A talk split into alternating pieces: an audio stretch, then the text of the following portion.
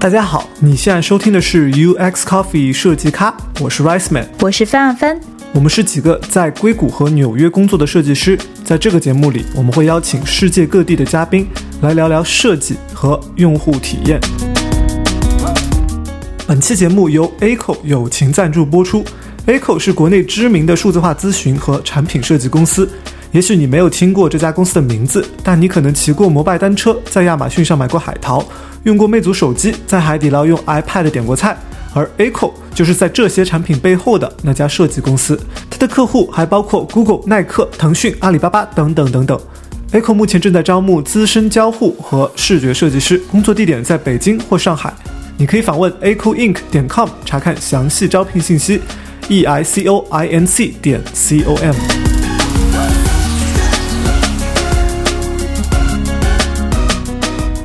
这期节目，我们请到了阿里巴巴智能设计实验室的负责人岳成。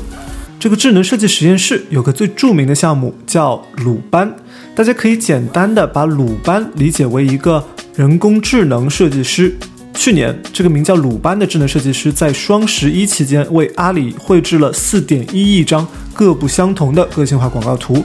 而今年鲁班甚至开始学会设计网页了。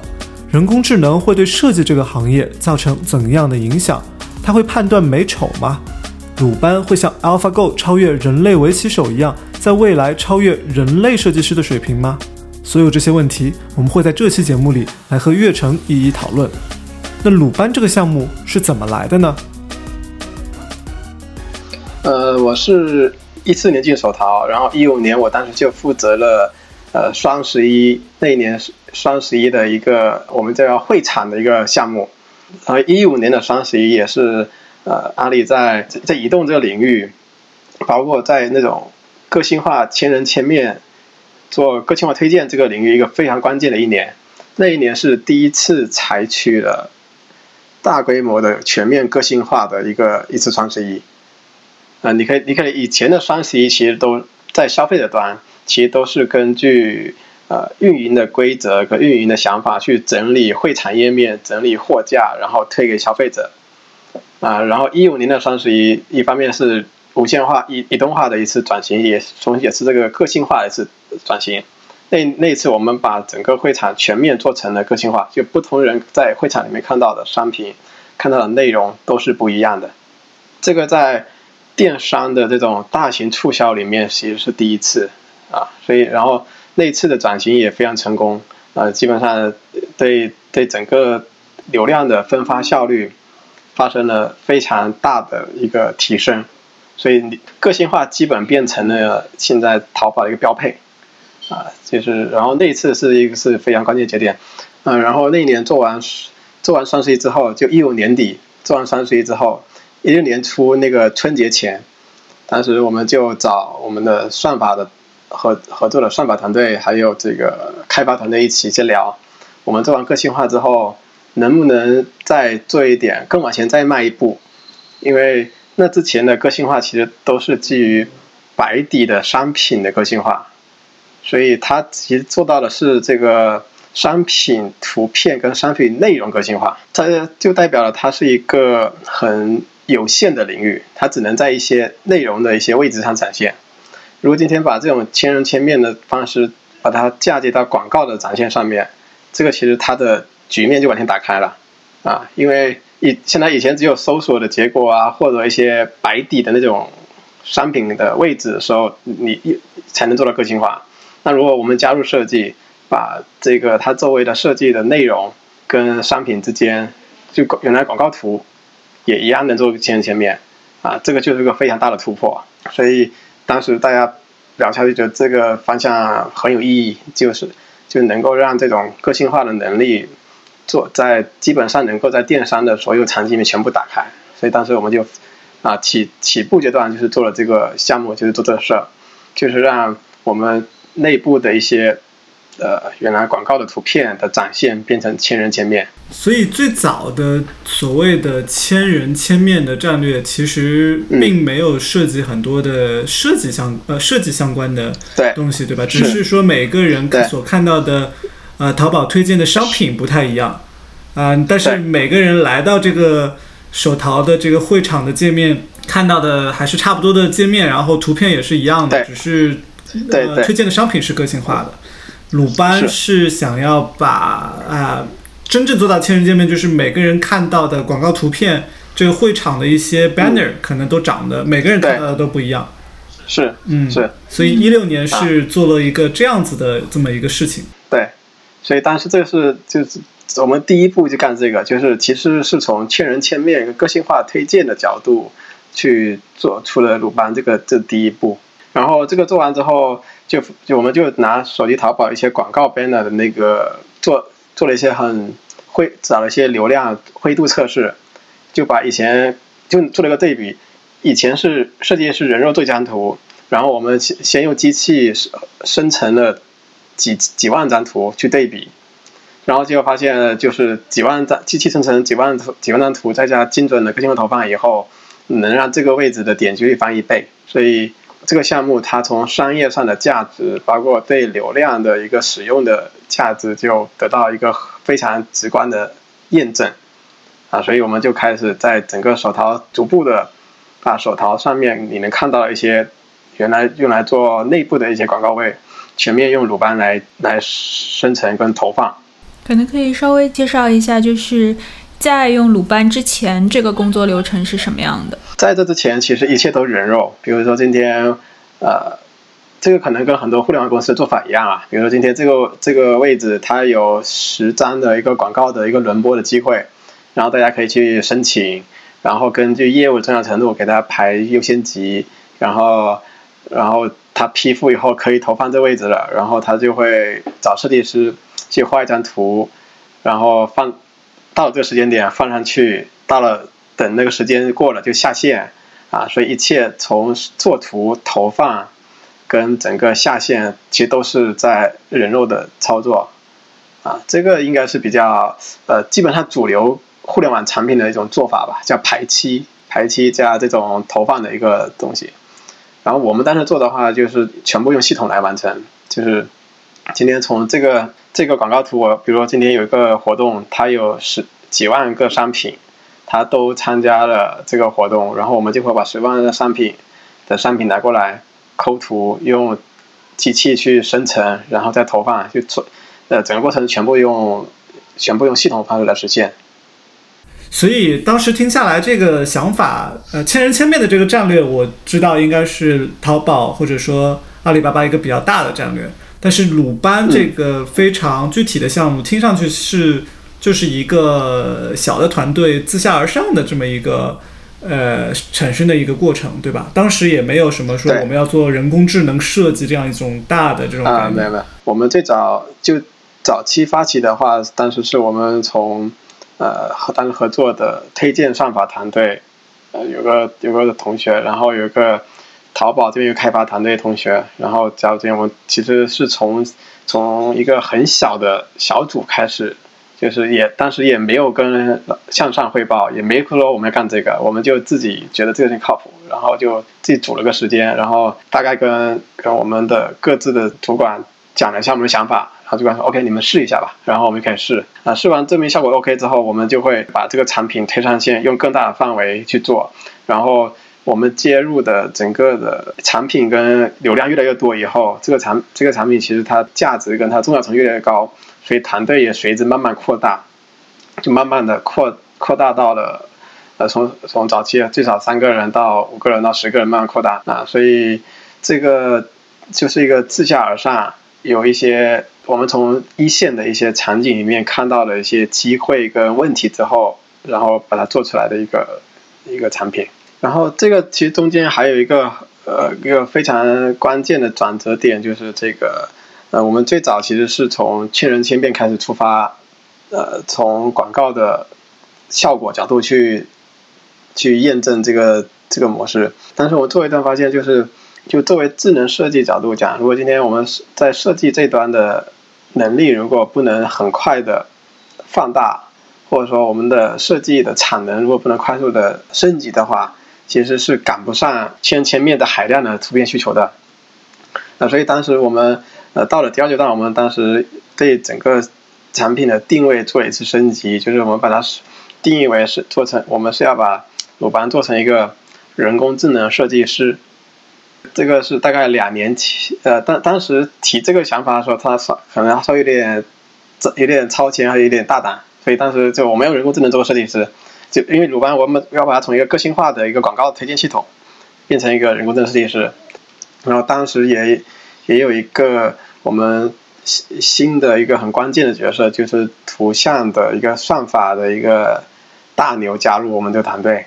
啊，加入我们这个这个事情进来做。所以这个团队壮大以后，我们就加入了很强的一个图像算法的力量进来一起来做，然后整个的定义也完成一次升级，那个也是关键节点。你们的这个整个的视角变得更大了，是说要做一个人工智能的设计师，这个一听就确实就让人觉得。哇，好大的一个概念！但设计师本身也是一个比较大的概念，因为现在你说设计师，你要定义设计师、视觉设计师、交互设计师、用户体验设计师、产品设计师，你们内部会有一个更详细的定义吗？还是说是一个泛概念的设计师？嗯，我们那如果今天如果把鲁班的定位再缩小一点的话，我们做的应该是人工智能的平面设计师。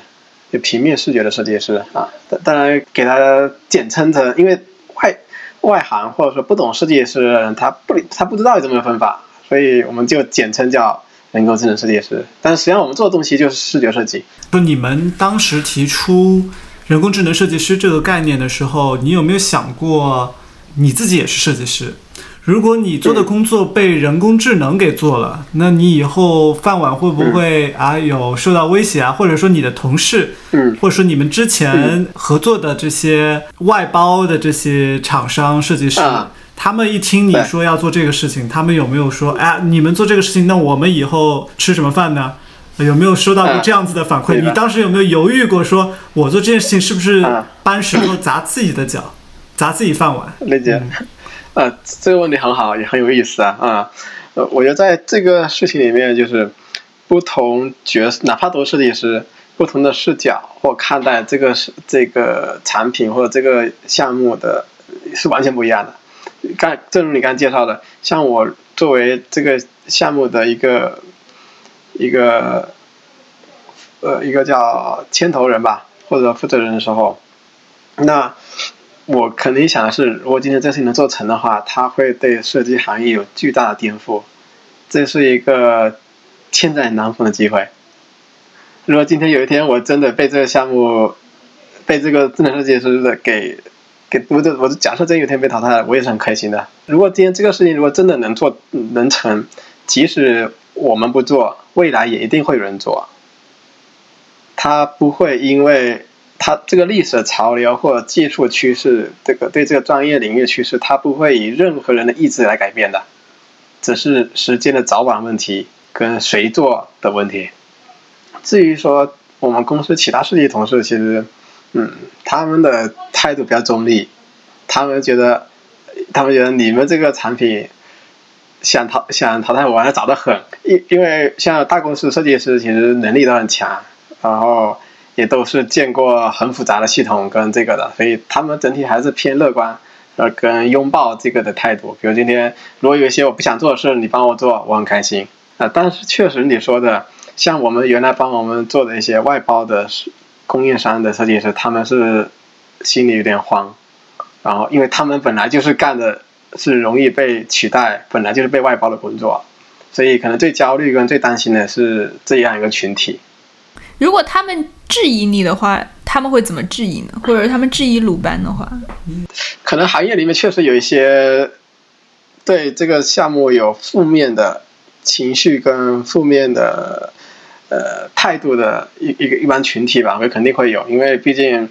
大家老觉得你今天做这个事情真的是要抢我饭碗的，所以确实有一小一小小帮这样的人。但是从从我们接触的大部分来说都是好的，呃，然后。我们的外包公司像这些供应商，他们也会想办法去做一些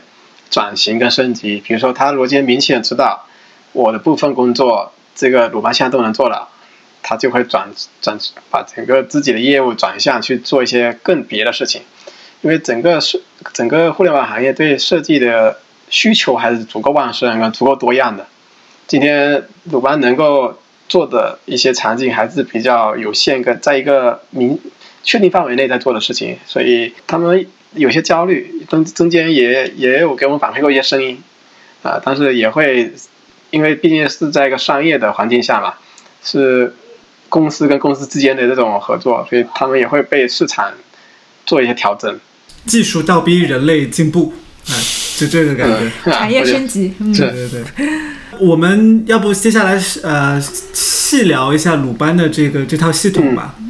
就是鲁班是怎么运作的，然后你们怎么样子做到这个设计个性化，把这么多的广告都用机器来呃生成的呢？就是这样一套机制是什么样的？所以下面的内容会可能要会偏技术多一点，然后我那当然我尽量用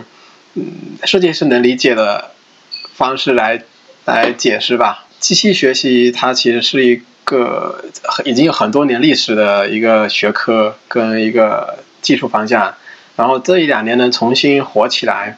主要就是深度学习的兴起，以及那个强化学习这两个关键技术的突破吧。特别是 AlphaGo 的这个对整个行业或等对全世界的触动，这都是这两个关键技术的带来的。至于像鲁班这套系统，我们从早期到现在为止，整个大的理念和思路，其包括技术的一个方向，其实从来没变过。但中间具体采用的算法模型啊，或者模块啊，或都是在逐步的升级跟迭代啊。所以早期我们是经过了算是蛮深的探讨之后，确定了这个整体的大的架构啊。然后整个架构来说，分成三个核心的单元吧。第一个核心单元就是我们要从过去的历史数据中提取跟抽象出设计的经验。这个事情以前是没法做的，因为比如以前设计是拿一些设计的文件或 PS 文件还是图片文件给过来，其实我们拿它没什么办法，因为它只是一堆设计的图片啊。但是现但是有了深度学习之后，呃，这个事情变得可变得可以做。因为深度学习它擅长的就是从很多高维的海量的数据里面去提取里面隐含的特征。第一个模块是用一个深度序列学习的这样一个模型，去从大量的过往的 PS 的文件啊，还有图像文件里面，去把设计的一些抽象出一个一个模规划的模型。举个例子啊，比如说今天一张设计的广告图里面，它可能是一个花朵连衣裙配了一个花朵。跟一个蓝天的背景图片，它从图像角度，它里面就有很多维的信息隐含在这个图像里面的。比如今天它背景的纹理，它字体的大小、色彩，还有它们之间的位置关系。所以从空间上面还有视觉纹理这这几个方面，其实它都有很多的特征埋在的这个这个图片里面。然后我们是。我们第一个就是用这种量化的方式去把一些高维的这种像素图片，把它转成一个量化图。这量化图背后的意思就是一个花朵的连衣裙的一个模特，跟这个蓝天背景以及这样的字摆在一起，是一个是一个合理的设计方式。它已经是经过抽象，不再是一个人眼能看到的这种像素图。这个是机器识别这个经过机器抽象跟之后的一个特征吧。它你如果通俗理解，它就蕴含在这张设计图背后的知识，就是它。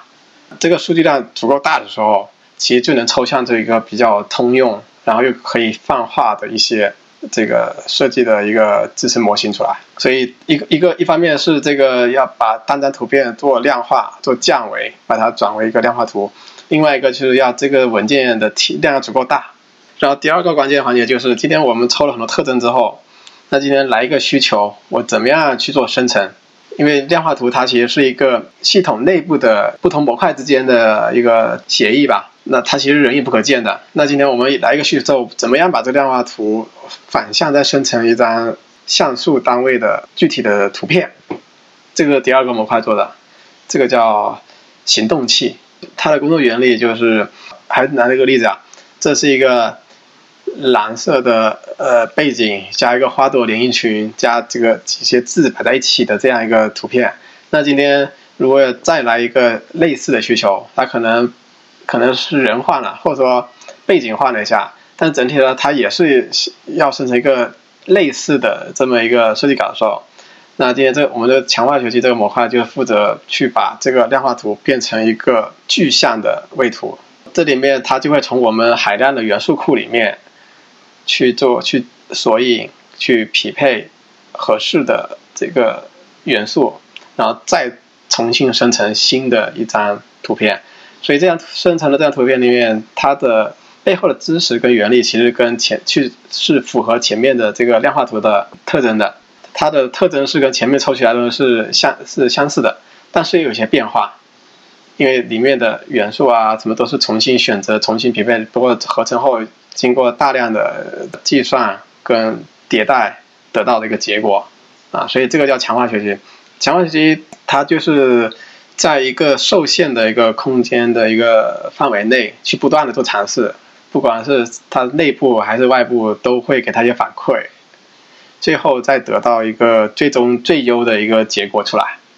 啊，然后第三块就是评估。有一天我系统可能会得到非常非常多的可以结果，那需要一个评判的模块来鉴定它的合不合格，是否符合设计的要求，是否达到了上线投放标准。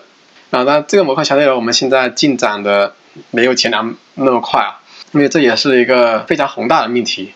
啊，包括这个课题，我们跟很多高校都在合作研究，就是让机器来评判美跟丑，设计的好跟坏。所以这个一听，其实它就是一个很很难，然后也是很有意思的一个方向。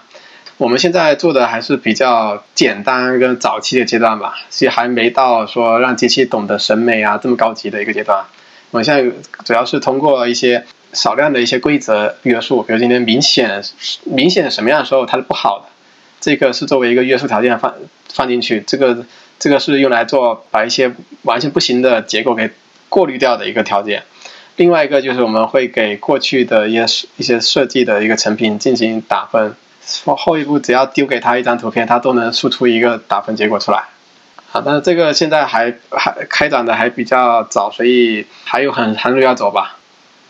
这我觉得最后这个模块特别有意思啊！你们是想让机器去学会审美，但是听上去，呃，我们距离这一天还很遥远。呃，听上去都是人工在介入，包括你们最后说丑的那个规则，这样子明显是不好的，其实也是人为设定的一个规则。对。然后人呃给他打分，也是人去给他打分，说这个是好看的，这个是不好看的。对，所以这个和 AlphaGo 的那种呃所谓的机器学习其实是差的挺远的，因为我觉得呃智能人工智能设计这个概念不像下围棋，下围棋它有一个非常特定的一个条件，就是要获胜。对，但是设计这件事情并没有获胜这么一回事情。啊，你可能可以从商业上去衡量一下。呃，说哎，这个东西可能获得的点击率最高，但是美丑这个东西是相对的，甚至是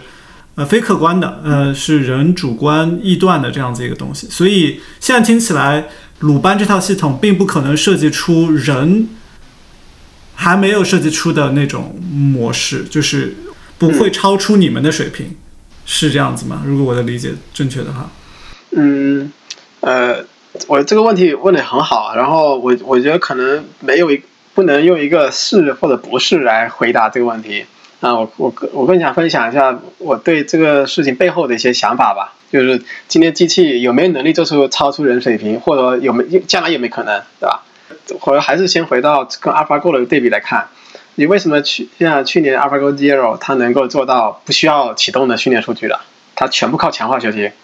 自自我对弈的方式做出来然后，而且远远超过当时从人的经验里面抽取出来的这个模型厉害，是因为今天你刚才讲到了，因为围棋是一个规则评判标准非常清晰的一个游戏，一切只有追求胜胜率，所以它的它的量化的评估方式非常非常确定，所以所以它才能够离开。脱离人的输入，自己去做，而且做做完发现，人以前下围棋的方式可能做错了，啊，所以这个其实是因为这个场景下的一个特性决定的。但是人类社会里面有多少问题像围棋这么确定的，其实大部分都不是。像设设计是非常典型的开放的、无穷无尽的计算空间，包括是人类的趋势，那个历史的一个进化也都是不一样。因为我们拿五年前的设计来看，现在完全不会用，过时了。但可能二十年前没有。那个轮回了，对吧？对，但可能反而轮回了。嗯。所以这个是个，其实是个人文的问题，也是个社会的问题。它不是一个纯粹的数学问题。其实，就当我们做到比较深的一个阶段之后，其实这个命题背后的复杂度跟对算法技术的挑战，其实远比我们早期想的要复杂的多。所以我们我们一开始第一年是很乐观的，到第二年的话，其实就遇到往前做深了以后，各种各样很复杂问题全冒出来。所以这一像到第二年的时候，就花了很多时间，或者就也被逼着去思考一些更深层次的一些问题吧。嗯，然后你刚才讲到，就是我们现阶段这个系统确实是生不生成不出来，就超出人类的这个太远的东西出来。它其实是 AlphaGo 第一代嘛，因为 AlphaGo 第一代是从人类的专家棋谱里面提取了专家怎么下棋的，然后我们现在也从专家的设计稿里面提出人类怎么做设计的。然后我们也是用强化学习来生成一些跟人有点像又不一样的东西出来，所以确实在现在的整个体系跟整个范围内，呃，现阶段上确实都是在生产结构都是可都是在我们控制范围内的，啊，当然这个也是因为很很大一部分原因，因为我们今天不是在做一个纯学术研究或者纯粹的艺术的问题，我们做的东西是在商业广告领域要实际投放的一个系统，所以但商业广告。跟受众用户对一个广告的要求相对来说，在当前一个水平或阶段，他就希望你长这样，他也不希望你今天搞出一些我从来没见过的东西，因为用户不一定买单，客户也不一定买单，啊，所以我们现在对我来说，做出呃人以前没做过的设广告设计来说，不是我们现在最 care 的事情，我们现在反而要 care 的是怎么做出满足用户需要的广告图，而且能够。吸引他点击，所以这个是在这种商业公司，特别有电商这种场景下一个非常明确的一个指标吧。当然，当然，我觉得未来未来几年，我这个命题还是会持续的深入下去，而且它很它确实很有意思。比如说，今天我们做一做一个 UI 界面，或者说做一个广告图，其实它基本也是在限定的范围内去思考、去执行、去使用。哎，设计师再大胆，他也他也不是做艺术，他也做不了离太远。但是我觉得未来机器有可能，有可能会去做一些不同的连接，比如有可能他从来没有把两个风格连在一起，因为人可能不会这么干，人可能从经验上觉得这不这个不靠谱，就不会去试。但今天我们用机器来试的成本是极低的，我们其实可以一下子把不同的节点之间去连在一起来，产生一些一些结果。我们我们再看一看，有可能真的有一些好的东西。以前的人没做过，啊，这但这是未来的未来的一个任务。作为这个广告的头，呃，不是阿里啊，就是这个产品的生产者来说，它本身应该还有一个维度，它对于它品牌的形象，或者说在对应的视觉或者设计风格上的这种呈现，它应该也是有要求的。那呃，鲁班怎么去去翻译他们的这个要求呢？现在做到哪个层面了？对，这对这个问题，我们解决方案就是。我们开放我们的训练体系给到品牌商家，因为今天我是没，我们是没办法知道成千上万的品牌他要什么样的自己的设计风格的，所以我们就会把这个模型开放给这个企业，让他们自己用，让他们自己去做一个自己叫私域的一个小的闭环，呃或者小鲁班，在很多企业里面去使用，这也是我们今年决定去做商业化开放一个主要原因。因为今天如果只是阿里一家在做，我我只能知道他过去又做了什么设计，但我没法知道他未来想要什么样的东西，所以我们就变成以技术赋能加平台开放的策略去解决这个需求。每个品牌自己有一个小鲁班，它可以就是有一些参数可以调节，是吗？就比如说，它耐克，它要卖一款鞋，它主打的可能是比如十几岁的青少年市场的。他可能会有一些自己的想法，然后你的这个系统是不是给到一些自定很多自定义的这种功能，然后配上品牌主的主观意志和智能学习，然后来生成这样一套广告图，是这样子吗？大的逻辑就是我们自己阿里怎么用，我们就让客户也怎么用。所以今天我们是要喂一些数据或者说图像给系统，然后系统重新组合生成新的结果这么一个策略，还包括呃像我们内部也解决了很多相同设计不同尺寸拓展，像类似这样的需求，我们就把完全把我们能力准备好以后，通过阿里云的这个渠道输出出去，变成一个 SaaS 服务去给企业用。所以，一个品牌店，它可以把自己这一季或者说自己想要的一个背景图库、背景图片库，或者说一些商品图啊丢进去，用一样的相似的一个机器学习原理去生成结果。这个喂数据大概要喂到一个什么样的量啊？你们这个胃口有多大？反正我们现在对开放给商家使用这个，因为我们也刚刚启动开始，然后也在跟一些品牌商正在合作中啊。当然，当然可能更多细节今天可能不方便讲，但是我们大的原则就是机器做一半，人做一半，这样对人来说，我的工作量是比以前低的。然后我机器帮我做出另外一半后，能够得出很多选很多候选让我来挑。这个就是我们希望想讲的是人跟机器协作来做设计这么一个主题。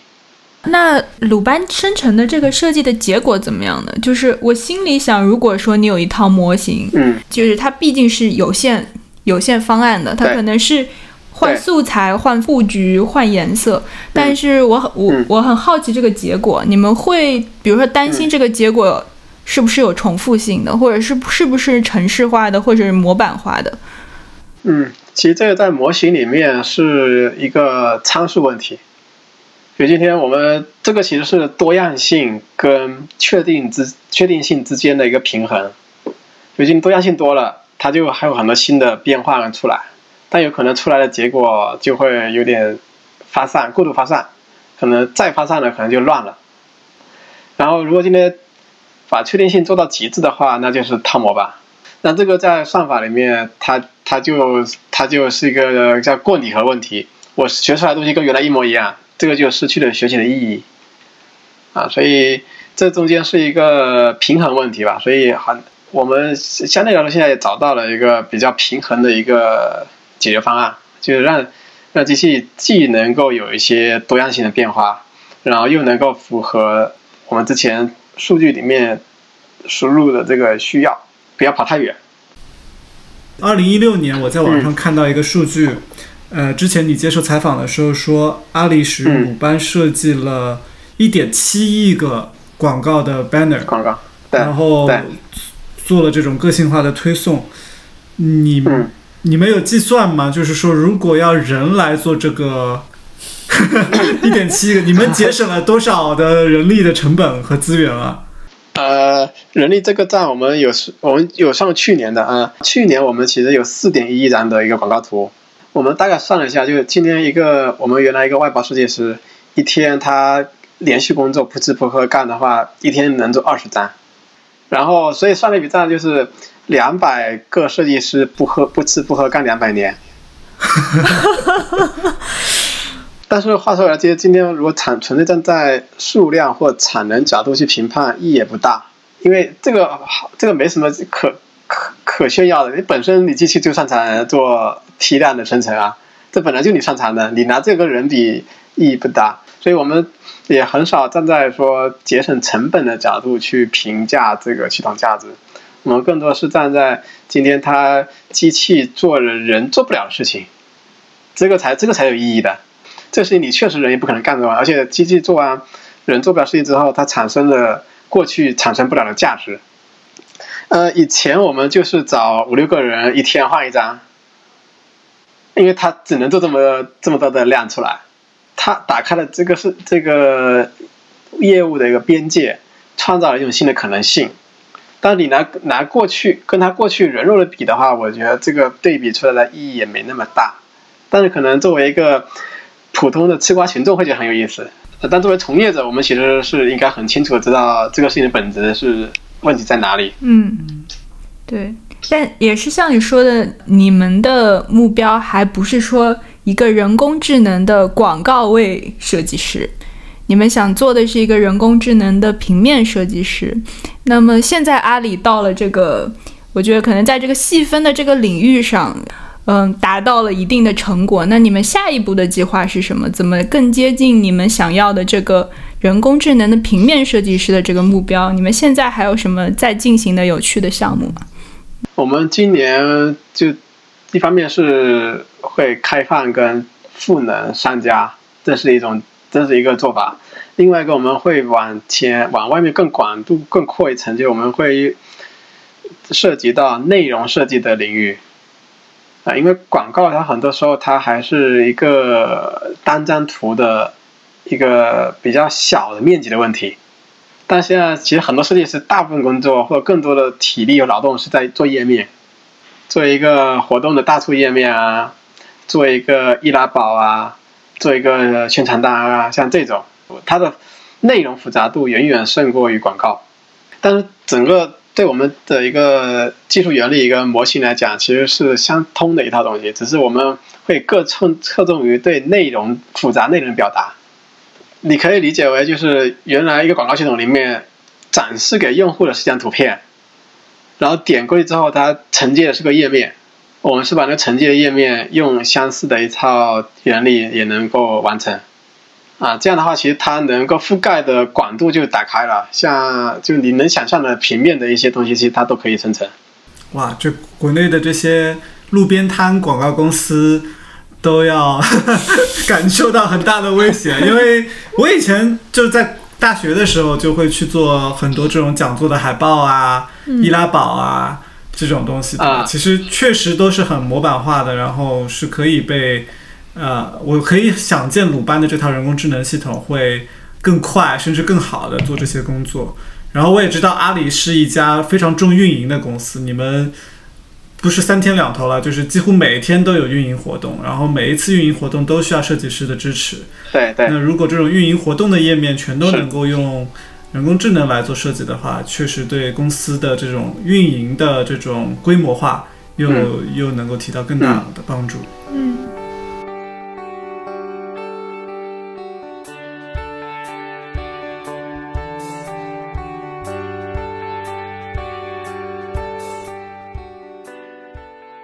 们要不切换到一个更大的一个视角去聊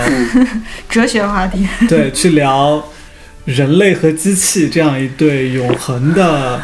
怎么说呢？我觉得这个对关系可能是未来一百年我们都必须面临的这样一个问题。当然，对于阿里智能设计实验室或者说对于鲁班来讲，这个命题更小一些。它是人类设计师和机器设计师之间的这样一个关系。我们很想知道，你觉得机器？可以做智能设计吗？它或者说现在如果没有完全智能，它未来会会变成什么样呢？嗯，之前我听过一个比喻，我觉得很有意思啊。如果说人工智能的相当于登月，那现在的人工智能就相当于人爬到了树上，所以这个真的是一个很宏大跟很未来的一个命题，我们现在其实我觉也只是走出了一小步吧。我理解的现阶段，或者说这个阶段的主流的算法技术，它是一个数据智能、数据驱动的智能。有多少数据就有多少智能，没有数据就没有智能。所以这个其实是，如果回到最本质的原理来讲的话，就觉得你也可以看到，其实为什么我们用这种方式来做这样的一个产品，或者我们解决这个问题，其实都是因为现在是一个数据智能的模式。当然，我觉得未来。不不排除像神经网络这种学科真的有很大的发展，人类真的搞清楚了人类是怎么理解认知问题的，那时候可能机器才可能有一些，才有能到登月那样一个目标吧。但现在我觉得还是在受限范围、可控的范围内去做机器学习的这个阶段。真正的设计智能，我觉得它可能不一定是。全纯粹的数据驱动的，像前面讲的审美这块，我觉得它可它可能光靠数据可能是真搞不定，啊，所以我们现在也是在跟高校啊，或者说顶尖的一些研究所合作，去做一些面向未来的一些研究，比如说像前面讲的是美学评估，我们在国内是跟清华大学在合作，然后他们在这方面也有一些比较前沿的一些结果出来，然后到时候如果合适的话，我们也会也会一起把它商业化。嗯，在你看来，你机器具备设计智能的下一个节点会是什么？你会怎么去定义这个这个节点？如果还是站在数据智能的这个边界内去思考的话，我觉得它的一个节点可能来自于今天这个数据规模到到一个临界点之后，会有一次跨越吧。当然，现在整个设计行业的数据化是做的比较弱跟浅的。但如果今天数据化程度够深、够高，而且规模足够大，它可能会有一次翻天覆地的一个质的一个改变。嗯，说大白话就是，今天人类做过事情，他都做过；人类看过事，他都看过。这个时候，我觉得它就是一个很大的一个临界点，就是你今天再怎么想，也没超出它的范畴的时候，它可能就真的就是一个大而全的巨无霸的一个。数据智能机器，我这个这一天是有可能会来。那超出数据智能的话，我我会比较关注的是这个脑神经这个领域的一些研究成果吧。我现在其实主流也是分成两个派别，一个是用数据驱动，用我已有的数据来来来做智能。然后还有这种就是研究人脑，然后把脑神经的一些知识用在真正跟人工智能做结合，有可能有可能会产生一个比深度学习更大的一个革命出来。那在你看来，就是人类设计师和机器设计师他们的优劣是什么样的？彼此的优势和劣势？嗯，我觉得对大家对我们自己还是能够看得清楚的嘛。我觉得人类设计师就是。像一些灵感啊、创造啊，还有对一些文化、人文、社会问题的理解，这个是我觉得是机器，哪怕真的到了未来那那个阶段之后，机器也不一定能做到的。因为现在机器的一个很明显的一个短板是，它不理，它的认知能力是有限的，它不懂内容，它不是真正懂内容，或者是或者我们举一个具象的例子吧。像各国的文化禁忌，你觉得机器能理解吗？我觉得很难。是吗？就这不是说 你不能输进去吗？这不能产生一个数据库啊？我有点好奇，为什么会很难？因为，呃，不是，那你今天可以用一个规则或者说一个指令告诉他，呃呃，你不你不能这么干。比如，好像之前就发生过，欧洲某个国家是 黑色的猫是禁忌。嗯，啊，所以天猫进入那个国家的时候，我们不能用黑色的猫的形象。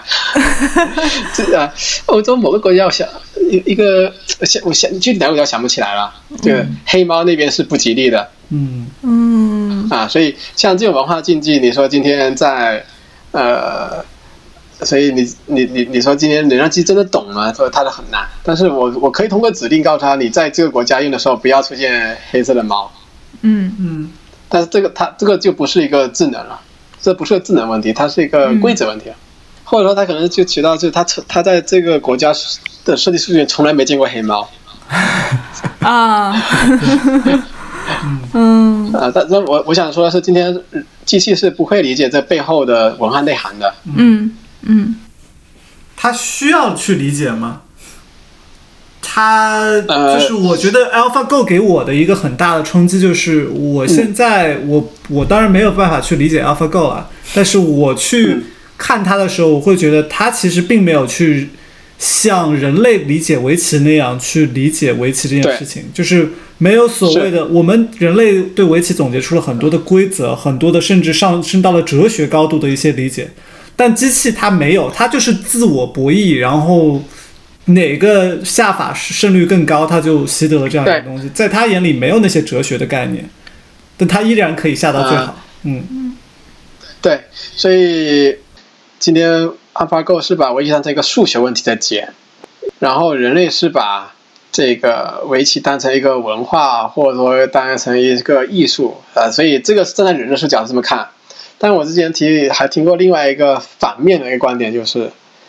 正是因为你今天人类没法用数学方式解这个宏大的数学问题，所以你才用文化来解释它，因为你解决不了。所以把围棋当成一个文化问文化问题，或者说艺术那个甚至艺术层面的问题，其实也是因为人拿它没办法。也许我们人类下了那么多那么多年的围棋，可能我们并没有下对。嗯，会不会有一天我们发现我们做了这么多年的 UI 没做对。都，没做对，就是对于这个界面的理解还是太浅薄，就是我觉得很有可能吧。嗯，我毕竟我那围棋的文化比 UI 的文化还要长很多。对，嗯，也就是说，有可能机器会做出比人更懂人的一些设计出来，或者让人更喜欢的设计出来，是吧？嗯。嗯呃，我这个脑洞真的有个可能性啊。也许发现人做了以前很多 UI 界面啊，真真我们所谓的呃人本界面，或者说以用户为中心，有可能真没有他懂。以后有了脑机接口，就是如果人呃，如果机器可以模仿人脑去看一个视觉界面的这样一种电信号，或者是不管是在脑路当中产生的什么样子的反应，它能够去模拟，然后在很快的时间内去迭代它的界面。它也许真的可以做出什么我们现在想不到的东西，因为我们现在这个迭代速度实在太太慢了。我们去迭代发布，说哪怕你九九六，你也就两周发布一次，或者是什么一周发布两次，都是已经是极限了。那这可能就是你你们在跟清华他们在做的一些东西，如果是从脑呃脑神经的这样子的一种呃视角去理解这个问题，可以模拟人类审美的这样一个过程的话，那确实就有可能呃把设计这件事情上升到一个完全不一样的高度。会不会？那是一个，那是一个真正颠覆性的一种模式吧？嗯，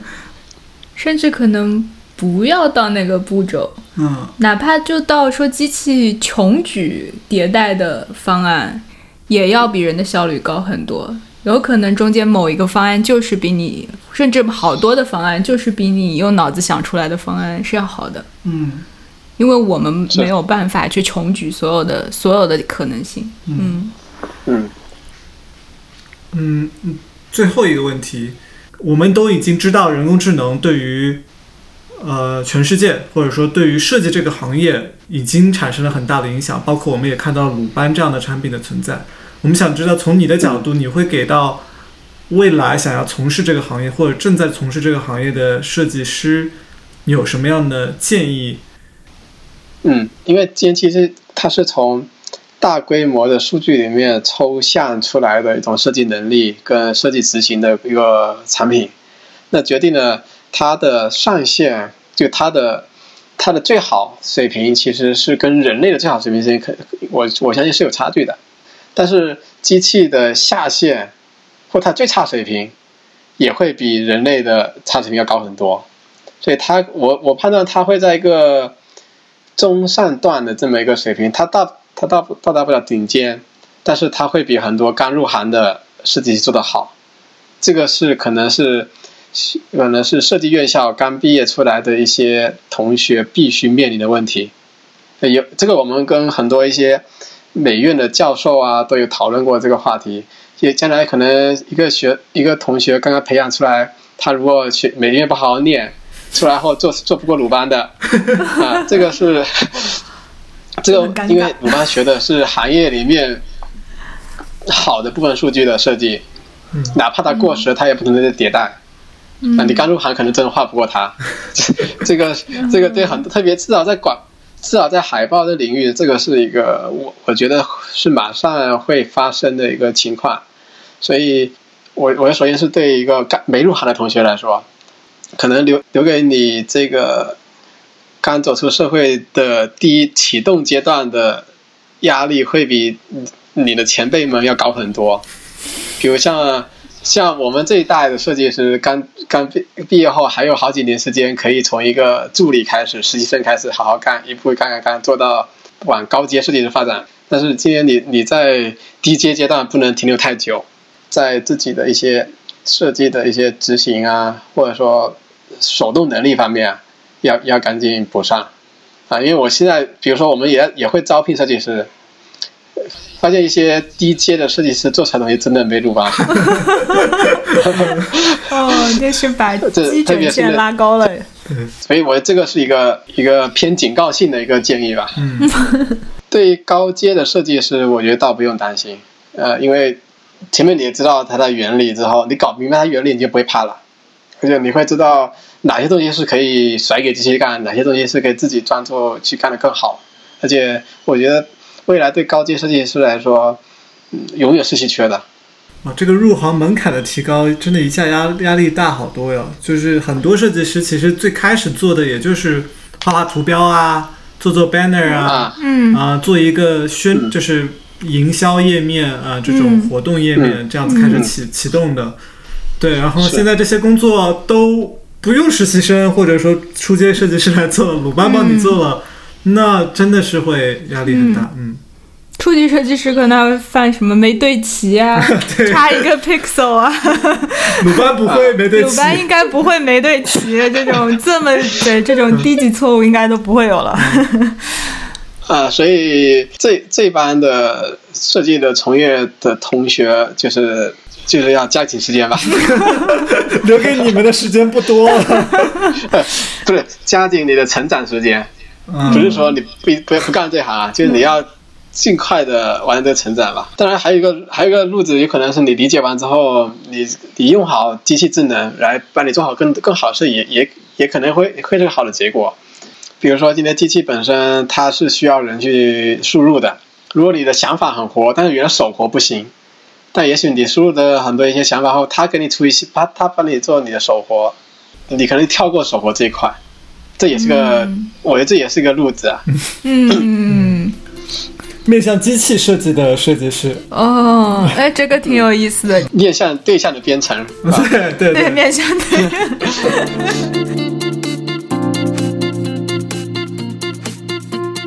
我们会慢慢进化成面向机器的设计师吗？人工智能颠覆了人类千年以来对围棋的认知，我们今天对设计的认知也会被颠覆吗？我们谁也不知道答案。如果你想和月成一起探寻这个答案，可以联系他，因为他所在的阿里智能设计实验室正在招募人手。他的工作邮箱是月成的拼音 at 淘宝点 com。感谢你收听这期节目。如果你喜欢我们的节目，你可以在网易云音乐、喜马拉雅或是在任何泛用型播客客户端上订阅收听。